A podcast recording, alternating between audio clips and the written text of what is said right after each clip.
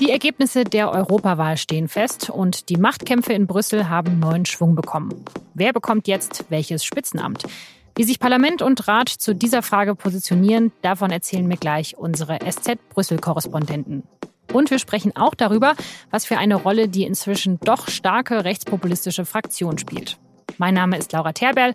Sie hören unsere vierte und letzte Sonderfolge von Auf den Punkt zur Europawahl. From now on, we have to speak about content. People outside of this parliament, outside of Brussels, expect from us now that we deal with their concerns, with their wishes and even with their hopes for the future. Manfred Weber, der Spitzenkandidat der EVP, betont, es müsse jetzt möglichst schnell um Inhalte gehen. Aber eigentlich geht es in Brüssel gerade vor allem um ein Thema. Wer wird der neue Chef oder die neue Chefin der EU-Kommission? Eigentlich hat der Europäische Rat das Vorschlagsrecht für einen Kandidaten. Der muss dann aber vom Parlament gewählt werden. Und deshalb versuchen gerade beide Seiten auszuloten, auf wen man sich einigen könnte. Am Dienstag nach der Wahl gibt es deshalb ein Treffen der Fraktionsvorsitzenden und des Europaparlamentspräsidenten. Und sie machen danach sehr deutlich, was sie wollen. Wie hier Ska Keller von den Grünen. we will need to see from the Council a movement towards them respecting the role of the Parliament, that they cannot go around us. For us Greens, we are supporting uh, the lead candidate procedure because this is an important progress in European democracy. Doesn't solve all the problems in the world, but it has been a very important step forward to make sure that the council just, you know, doesn't just pick someone out of a drawer that no one has ever seen before. Der Rat soll also in jedem Fall einen der Spitzenkandidaten vorschlagen, die auch im Wahlkampf Programme vorgestellt und debattiert haben. Welcher Spitzenkandidat es sein soll, da ist man sich allerdings noch nicht einig. EVP, Sozialdemokraten, Liberale, jeder hofft auf seine eigenen Kandidaten. Ratspräsident Donald Tusk hat eine andere Meinung zum Spitzenkandidatenprinzip. Er macht deutlich, dass es jetzt auf den Europäischen Rat ankommt. Der Rat entscheidet, wer für das Amt vorgeschlagen wird. the European Council will exercise its role when electing the Commission President, meaning, in accordance with the treaties, that there can be no automaticity. At the same time, no one can be excluded. Being a lead candidate is not a disqualification. On the contrary, it may increase their chances. Einen Namen nennt aber auch Tusk nicht. Bei seiner Pressekonferenz vor Ort waren auch unsere Brüssel-Korrespondenten Matthias Kolb und Caroline Meta-Beisel. Und mit denen spreche ich jetzt. Caroline, Matthias, wie habt ihr denn das Statement von Tusk und den anderen Ratsmitgliedern erlebt? Ich glaube, die Statements, die man gestern gehört hat, sowohl vor dem Gipfel als auch am Ende des Gipfels, haben jetzt schon gezeigt, dass wir jetzt wirklich am Beginn eines langen Machtkampfes eigentlich stehen. Dieser Machtkampf, der spielt auf verschiedenen Ebenen, kann man eigentlich sehr genau sagen. Und eine wichtige Ebene ist zwischen den Parteienfamilien. Also man hat gestern sehr klar von den Vertretern der Europäischen Volkspartei, allen voran von Bundeskanzlerin Angela Merkel gehört. Manfred Weber, der Spitzenkandidat, den wollen wir als Chef der EU-Kommission haben. Die Sozialdemokraten haben sehr klar gemacht, dass sie Franz Timmermans für den viel geeigneteren Kandidaten halten, weil der mehr Erfahrung hat und der sei auch der, der quasi Klimawandel und all die Botschaften aus dem Europawahlergebnis sehr viel besser umsetzen könne. Und die Liberalen, angeführt von Frankreichs Präsident Macron und den Benelux-Staaten, haben eigentlich auch klar gemacht, Sie halten die beiden nicht für richtig gut. Frau Vestager steht bei denen sehr hoch im Kurs. Die Positionen bleiben gleich und es wird nicht ganz leicht sein, das aufzulösen. Ein anderer Machtkampf, der sich halt abzeichnet, ist schon sehr personalisiert. Kanzlerin Merkel gegen Frankreichs Präsident Macron. Da wird sehr viel gerungen werden in den nächsten Wochen, weil es einfach nicht denkbar ist, dass es eine Lösung gibt, der Deutschland nicht am Ende zustimmt oder der Frankreich nicht am Ende zustimmt. Und man hat auch einen Machtkampf, der sich schon abzeichnet, rein institutionell zwischen dem Europaparlament und dem Rat. Und das Parlament hat eben sehr klar gesagt, wir stimmen nur jemandem zu, der vorher Spitzenkandidat war wagt gar nicht, uns jemand anders vorzuschlagen. Den oder die lehnen wir einfach ab. Und wie man das jetzt alles auflöst, das wird die spannende Frage in den nächsten Wochen sein. Ja, diese Diskussion um das Spitzenkandidatenprinzip. Also es wurde jetzt ja häufiger auch kritisiert, dass ja Vestager gar nicht richtig Spitzenkandidatin gewesen wäre. Das hat mich jetzt so ein bisschen verwirrt, weil ich bin schon davon ausgegangen, dass sie eigentlich die Spitzenkandidatin ist. Könnt ihr das nochmal erklären? Diese Verwirrung, die hatten auch in Brüssel einige, weil man schon vor der Wahl den Eindruck immer hatte, ja, Frau Vestager tritt auf wie eine Spitzenkandidatin. Der Unterschied war nur immer, sie hat das nie so ausdrücklich gesagt. Das erste Mal, dass sie gesagt hat, ja, ich möchte Kommissionspräsidentin werden, das war am Sonntagabend nach der Wahl. Vorher war sie immer Teil eines siebenköpfigen Spitzenteams. Das heißt, die liberale Parteifamilie, die hatten schon so eine Truppe, mit der sie angetreten ist, aber eben nicht mit einem einzigen Kandidaten. Auch wenn natürlich in der öffentlichen Wirkung es immer die ganze Zeit Margrethe Vestager war, die da vorne im Mittelpunkt stand. Aber wir haben jetzt auf jeden Fall einen Machtkampf, der sich jetzt schon abzeichnet. Alle haben so ein bisschen ihre Position klargemacht. Naja, wie einigen die sich denn jetzt? Das werden die nächsten Wochen zeigen müssen. Es ist schwierig vorherzusagen tatsächlich, eben wegen dieser verschiedenen Machtkämpfe, über die Matthias eben schon gesprochen hat. Auch muss man dabei bedenken, dass es zwar der Kommissionspräsident das wichtigste Amt ist, was jetzt auch als erstes vergeben werden muss, aber da hängen ja noch andere Spitzenämter in der Luft. Zum Beispiel braucht es einen neuen Präsidenten für das Europäische Parlament. Es braucht einen neuen Chef für den Europäischen Rat. Es braucht einen neuen Außenbeauftragten oder eine neue Außenbeauftragte für die Europäische Union. Und die Europäische Zentralbank schwirrt auch noch mit rum. Und all diese Ämter müssen neu vergeben werden. Und da müssen jetzt die Institutionen versuchen, vor allem die Staats- und Regierungschefs in, im Moment, da ein Gesamtpaket sich zu überlegen. Und da gibt es dann verschiedene Punkte, die zu berücksichtigen berücksichtigen sind. Man will darauf achten, dass das Geschlechterverhältnis ausgewogen ist. Man muss darauf achten, haben wir Leute aus Westeuropa, aus Osteuropa dabei, vielleicht einen Skandinavier oder jemanden aus dem Süden, jemanden von den Christdemokraten, jemanden von den Sozialdemokraten. Also das ist einfach so ein großes Gesamtpaket, was geschnürt werden muss. Und deswegen ist die Frage des Kommissionspräsidenten schon kompliziert genug, aber es muss halt noch viel mehr geklärt werden. Der Rat will ja auch schon bis zum EU-Gipfel am 20. Juni zumindest mal eine Kandidatin oder einen Kandidaten für äh, das Amt des Kommissionspräsidenten präsentieren. Ist das dann überhaupt realistisch, wo es doch so eine sehr schwierige Gemengelage gibt? Also zunächst mal muss man sagen, dass ja das Parlament Anfang Juli bereits zusammentritt. In der ersten Plenarwoche im Juli will das Parlament einen neuen Parlamentspräsidenten wählen. Und weil der eben Teil dieses Gesamtpaketes ist, versuchen jetzt erstmal alle tatsächlich auch das Gesamtpaket bis dorthin zu schnüren. Dieser Termin Ende Juni ist wichtig, weil da der nächste Gipfel der Staats- und Regierungschefs angesetzt ist, wo die sich noch mehr untereinander verständigen können. Und dann wäre zwischen dem Gipfel und der ersten Plenarwoche im Parlament noch mal ungefähr so zehn Tage, knapp zwei Wochen Zeit, um das hinzubekommen. Ob es realistisch ist, ja, wie gesagt, das ist schwierig zu sagen. Ich glaube schon, dass alle das tatsächlich gerne versuchen möchten, weil sie auch das Gefühl haben, je länger das dauern könnte, das könnte am Ende wieder Rechtspopulisten ein bisschen oder überhaupt auch Linkspopulisten, EU-Kritikern in die Hände hm, spielen, wenn die EU sich da nicht so richtig handlungsfähig zeigt. Ich glaube, wenn man mal so ein bisschen weiter in die Ferne schaut, was ja auch immer noch am Horizont so ein bisschen droht, ist der Brexit. Und wenn es da weitergeht, also aller, aller spätestens dann braucht man auf Seiten der EU Klarheit, wer eigentlich die Geschäfte in welcher Institution führt. Also dauert alles noch ein bisschen. Ja, vermutlich wird es alles noch ein bisschen dauern. Eine kleine Ergänzung vielleicht noch. Was interessant ist eben, was man gestern jetzt gelernt hat, äh, ist jetzt ganz offiziell, Donald Tusk als Ratspräsident hat quasi jetzt den Auftrag erhalten, zu sondieren und er soll quasi mit dem Europaparlament sprechen und deren Vertretern und gucken, was ist denn da möglich, wer ist vermittelbar, wer könnte eine Mehrheit finden. Und er muss aber auch sondieren unter den drei großen Parteifamilien. Und da weiß man jetzt, wer quasi die Vertreter sind. Für die Liberalen sprechen der Niederländer Mark Rutte und der Belgier Charles Michel. Für die Sozialdemokraten ist das der Spanier Pedro Sanchez, der neue Star bei den Sozialdemokraten und der Portugiese Antonio Costa.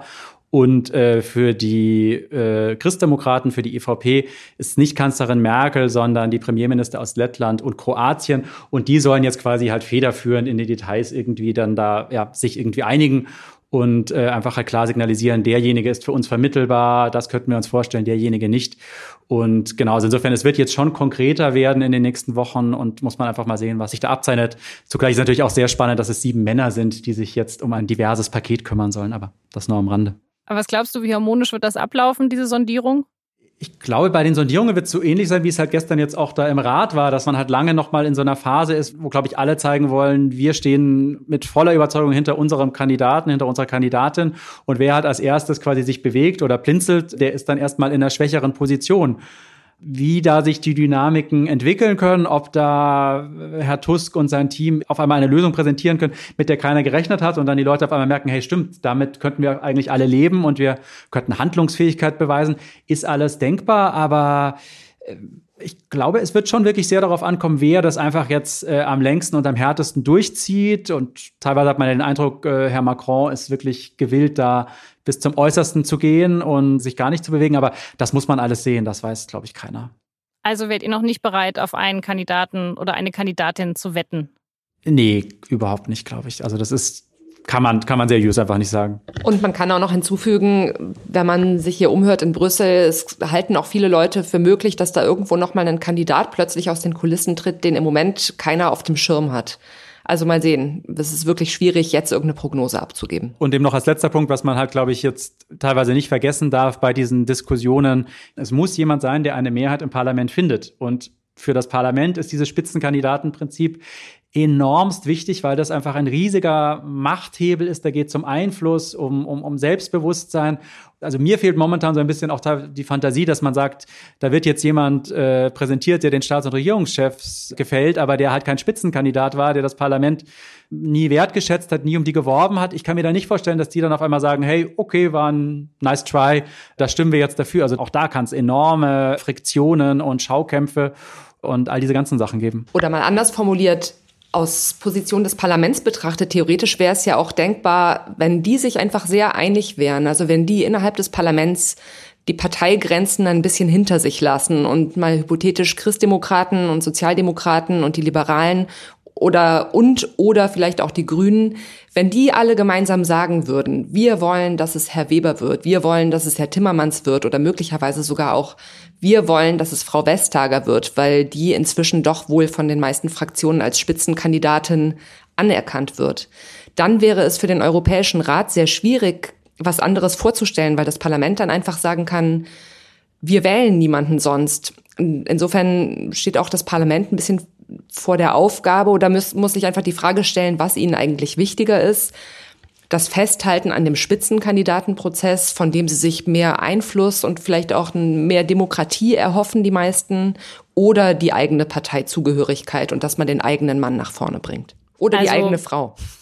Caroline, du hast vorher auch die Rechtspopulisten angesprochen. Im Rat sitzen ja auch Vertreter aus Italien, Polen, Ungarn, Länder, in denen Parteien regieren, die noch rechts der EVP stehen. Wie positionieren die sich denn bislang? Haben die denn eventuell auch Chancen auf Spitzenposten? Ja, wie ich eben schon äh, schon angedeutet habe, es ist bei den Spitzenposten, also ich meine, das sind ja auch Regierungschefs, die im Rat mit den anderen Regierungschefs zusammensitzen.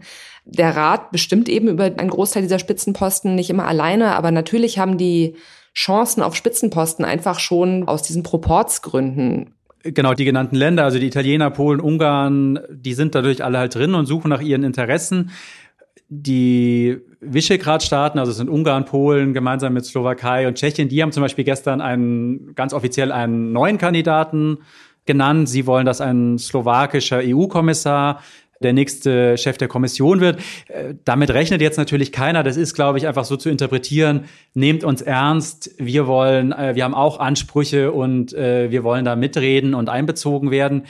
Und generell glaube ich eher, dass wenn man sich jetzt diese Regierungen anschaut, die nicht so ganz wohl gelitten sind bei den anderen, denen geht es womöglich eher darum zu sagen, uns ist ein schwächerer Kommissionspräsident lieber und ein starker äh, Chef des Rates, weil der dann quasi unsere Interessen als die Vertreter der Staats- und Regierungschefs besser vertreten kann. Also das ist jetzt auch alles so ein größeres Geschache. Aber oder wenn man nach Italien blickt, also Matteo Salvini hat zum Beispiel gesagt, er, er möchte jetzt nicht den Kommissionspräsidenten stellen, er möchte aber einen Kommissar haben, der sich um sowas wie Industrie, Wirtschaft, Handel kümmert, wo quasi dann einfach Italien größeren Einfluss hat und vielleicht auch jemanden nach Brüssel schicken, der äh, bereit ist, dafür zu kämpfen, dass man gewisse Regeln, was die Verschuldung und den Haushalt angeht, etwas flexibler auslegt, das für Italien ja auch sehr wichtig sein könnte. Also da ist wahnsinnig viel im Schwunge und auch hier letzte Ergänzung, es ist super kompliziert, aber man muss es sagen, auch alle Kommissare, die vorgeschlagen werden, müssen vom Europaparlament bestätigt werden. Also Herr Orban und Herr Salvini,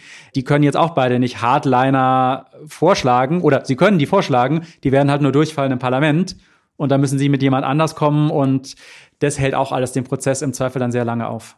Also die versuchen sich zu positionieren und äh, schlagen mal Leute vor, aber so richtig Chancen auf Spitzenpersonal gibt es wahrscheinlich nicht ja, würde ich schon denken, dass, dass das einfach äh, die Rhetorik anti-EU oder die Anti-EU-Rhetorik, die diese Regierungen in den letzten Wochen und Monaten gefahren haben, die sprechen natürlich jetzt nicht sehr dafür, dass man sagt, wir werden jetzt einen äh, Kommissionspräsidenten oder einen Ratspräsidenten aus Ungarn oder aus Italien erleben. Das wäre, glaube ich, niemandem so richtig vermittelbar. Was würdet ihr denn sagen, war jetzt eigentlich diese Wahl ein Erfolg für diese europakritischen Parteien? Ich meine, es sind jetzt ja doch einige von ihnen im Parlament. Man hatte allerdings noch Schlimmeres befürchtet.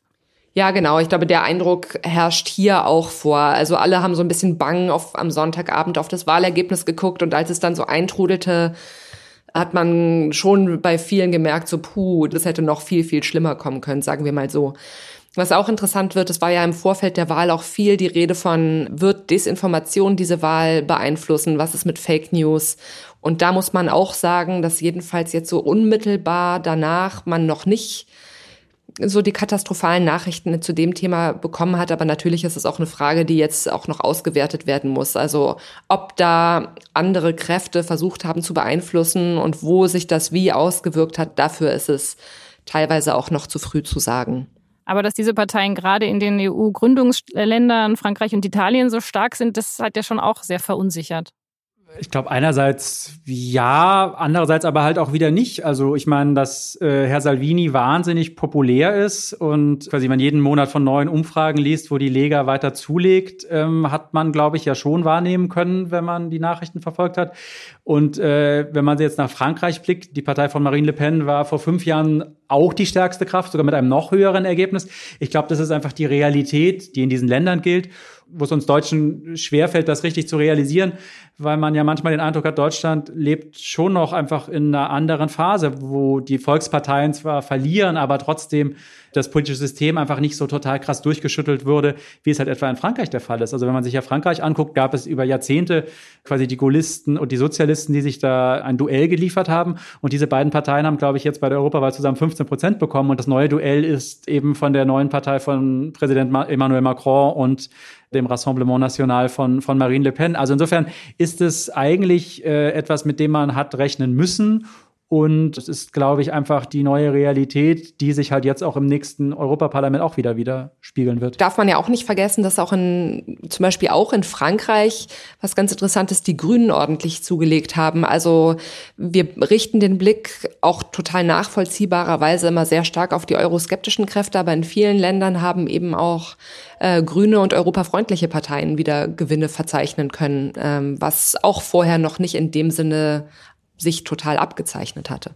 Ja, das ist interessant, dass du die äh, Grünen ansprichst. Die waren ja auch in Deutschland großer Wahlgewinner. Aber wenn man jetzt über die Machtkämpfe redet, die jetzt gerade in Brüssel passieren, da habe ich jetzt den Eindruck, dass die Grünen gar nicht so den großen Einfluss haben. Also da redet man jetzt ja eher, eher von den Liberalen, die jetzt so mehr entscheiden. Ja, das stimmt. Das ist auch ganz interessant, wenn eigentlich, wenn man sich mal die neuen Mehrheiten oder die neuen, das Wahlergebnis einfach nochmal anguckt, theoretisch könnten auch die Grünen Königsmacher oder Königinnenmacher sein.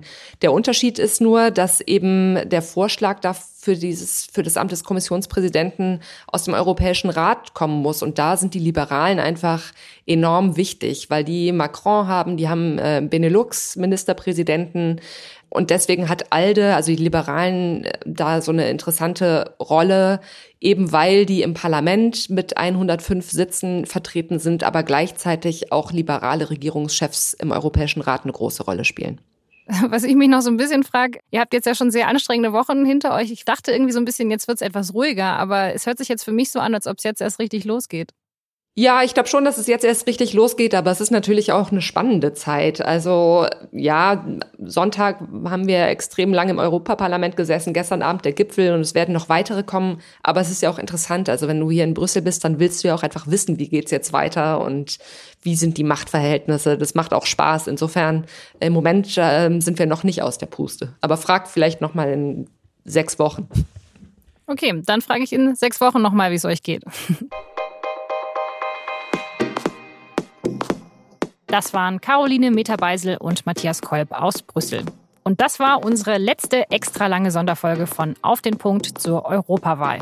Wir berichten natürlich weiter regelmäßig über die aktuellen Entwicklungen in Brüssel und auch über den EU-Gipfel im Juni. Und alle Infos gibt es natürlich wie immer auch auf sz.de. Redaktionsschluss für diese Folge war Mittwoch, der 29. Mai um 16 Uhr. Mein Name ist Laura Terberl. Machen Sie es gut.